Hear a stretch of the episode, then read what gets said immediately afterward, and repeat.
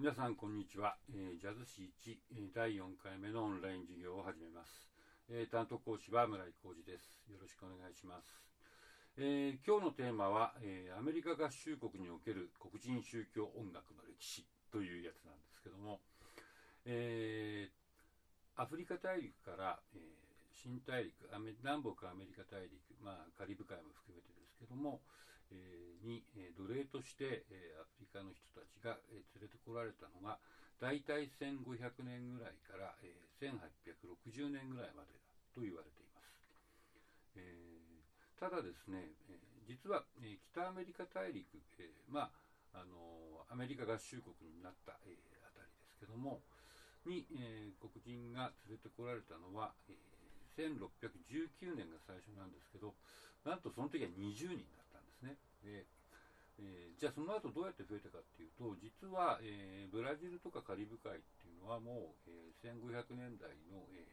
半ば過ぎぐらいからものすごくたくさんの、えアフリカ人が連れてこられたんですけどもえアメリカ合衆国は意外と最初少なくてですね、えーと、ここの、えー、ノートのところに、えー、表1人口統計1619から1860北米大陸っていうのがありますけどちょっとこれを見てください、えー、今言ったように700年18世紀に入った時はどうかっていうと2万7817人。そんなに多くないんですよ。で、えー、このドーンと増え始めるのが、えー、1750年ですね。18世紀の半ばぐらい。で、えー、1810年、えー、19世紀に入ると100万人超えまして最終的には400万人近く395万人ですね、えー、まで増えるわけですけども、まあ、これを見てわかるのは、18世紀の半ば過ぎぐらいまで、えー、北米大陸、まあ、今のアメリカ合衆国には、それほどアフリカから、えー、連れてこられた黒人はいなかったっていう事実ですね。で、まあ、これなんでかっていうとですね、えーと、北米大陸の場合、サトウキビっていう、えー、砂糖の元になる植物ですね。で、これはそれほどね、できなかったんですよ。気候的な問題があって。で、あれはかなり暑いとこじゃダメなんで、えー、まあ、カリブ海諸国とか、えー、まあ、ブラジルの、え赤道に近いあたりではたくさん取れるわけですけども、まあ、アメリカ合衆国はあんまり取れないと。で、えー、その代わりですね、えー、すごくたくさん取れたのが、えー、綿花、えー、綿ですね、綿になるための、えー、花ですね。で、まあ、それを、えー、収穫して、その綿のなんていうんですかね、あの花の、えー、もやもやしたやつを、えー、試し、あの、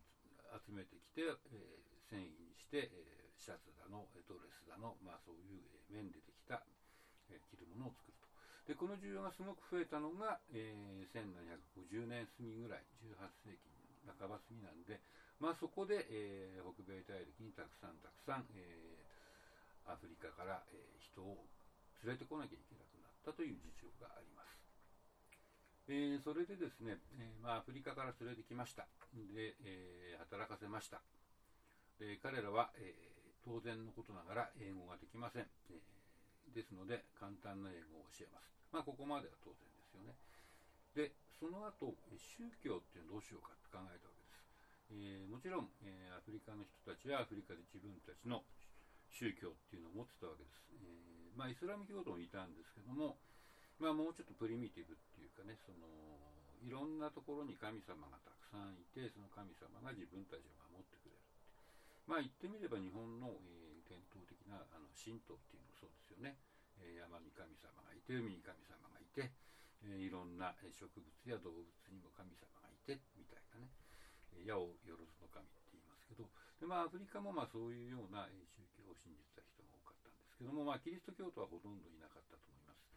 えー、それでそのキリスト教を教えることによって、えー、まあ、従順にさせようっていうふうに考えたんだと思うんですけどただですね、えー、実はアメリカの南部の、えまあ、主にイギリスから来た人たちですの、えー、人たちってある時期までそれほど信心が深くないっていうかキリスト教に熱心じゃなかったみたいです。でえっ、とまあ教会に行って礼拝するなんてこともあまりしなかったし、え、だからその奴隷たちにもキリスト教は別に教えなくてもいいんじゃないぐらいの感じだったらしいんですけども、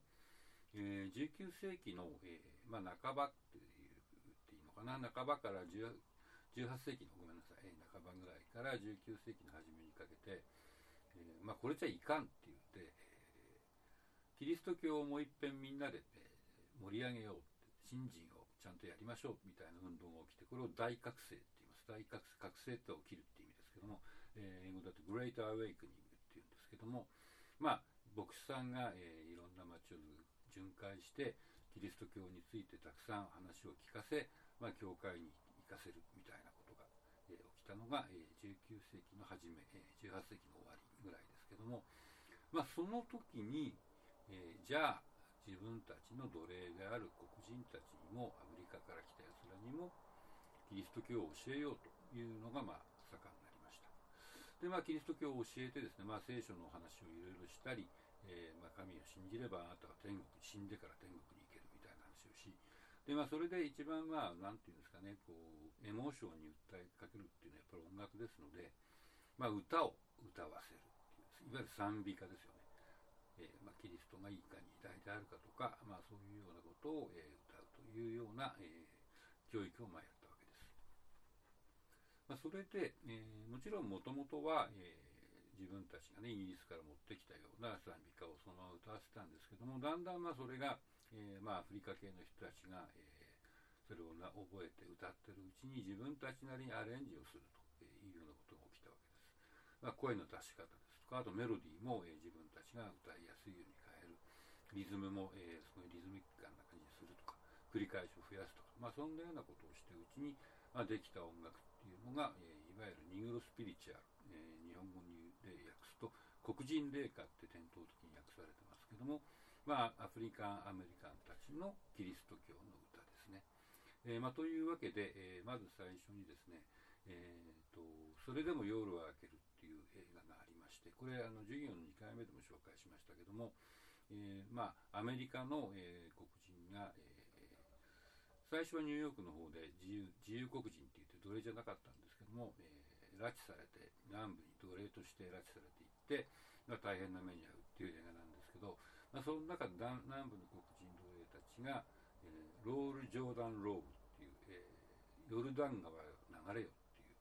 タイトルの黒人霊歌を歌うシーンがありますので、まずちょっとそれを、えー、この YouTube を見て、えー、聞いて、えー、ください。